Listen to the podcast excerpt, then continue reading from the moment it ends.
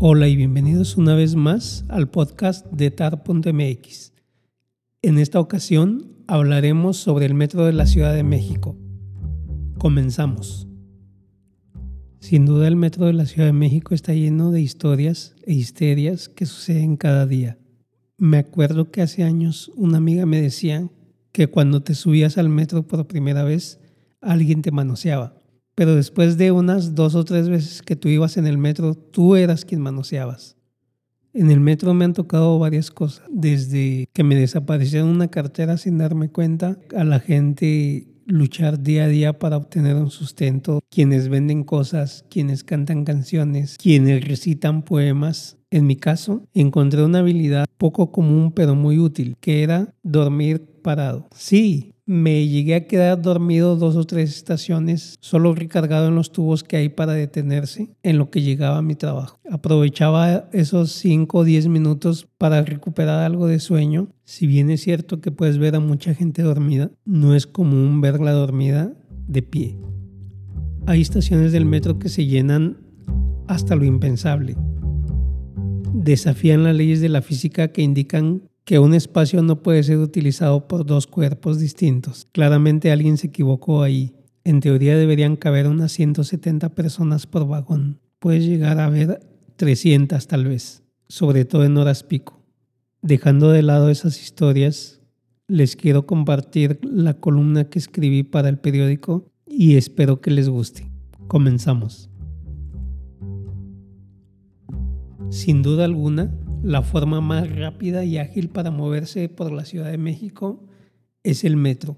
Desde que lo conocí y tengo memoria, siempre me maravilló. Cuando era un párvulo, mi madre me llevaba de la mano y recuerdo que le tenía algo de miedo a las escaleras eléctricas que hay en algunas estaciones. Ya después, en la pubertad, hasta de vago andaba por ahí recorriéndolas en sentido contrario. Aparte de barato, a costa del erario, nadie puede negar su utilidad transporta diariamente a 4.6 millones de personas que en promedio viajan 33 kilómetros al día. La mayoría de gente trabajadora dentro de la misma ciudad y del Estado de México, que lo utiliza para transportarse a sus fuentes de trabajo.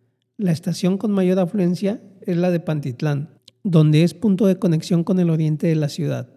Convergen pasajeros principalmente del Estado de México y Puebla, y hasta hace algunos años, antes de que existieran las líneas A y B, era el punto más cercano con conexión a las otras líneas para los pasajeros. El terrible suceso donde perdieron la vida 26 personas y hubo decenas de heridos en la línea 12 del metro de la ciudad por el colapso del tramo elevado aún se está investigando. Las autoridades han prometido estudios serios para determinar los motivos, pero aún con la determinación de los motivos, habría que responsabilizar a quienes tengan la culpa Ciertamente, la aprobación pública hacia algunos políticos más inmediatos ha disminuido en últimos días. Por citar un ejemplo, de acuerdo con el financiero, Claudia Sheinbaum pasó del 71% de aprobación al 49% de abril a mayo y posiblemente se vea reflejado en las urnas en la siguiente votación, que han sido llamadas las más grandes de la historia, ya que la conversación pública al respecto en redes se ha vinculado con palabras o frases como falta de mantenimiento, obra mal hecha,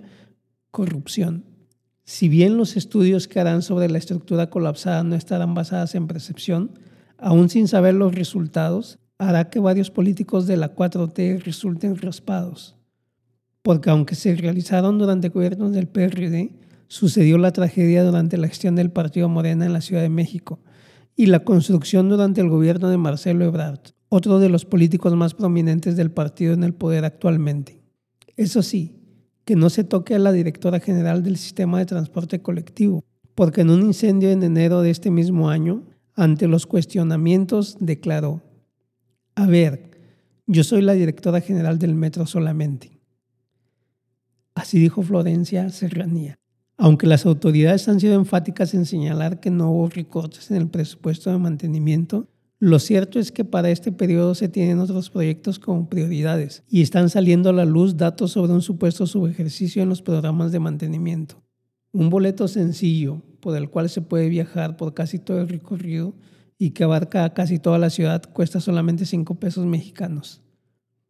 Tal vez Es momento de aumentar el precio para ajustarse a los gastos de operación por lo menos, para dotar a los ciudadanos de un mejor sistema de transporte, acorde a sus necesidades y volumen que la ciudad así lo demandan. A todo dar. ¿Qué a todo dar son los políticos en campaña? Algunos dándose baños de pueblo, sobre todo los que van al Congreso. Ojalá y así los viéramos durante todo su mandato, no antes cuando saltan a otros puestos, o solo en esos cafés famosos de la ciudad donde pernoctan, que normalmente no es donde fueron elegidos. Pues muy bien amigos, esta fue la columna de la semana, columna que sale impresa en el periódico El Siglo de Durango los sábados y en la versión impresa de El Tiempo de Monclova los domingos. Muchas gracias por suscribirte a nuestro canal y nos escuchamos en un siguiente episodio. Hasta pronto.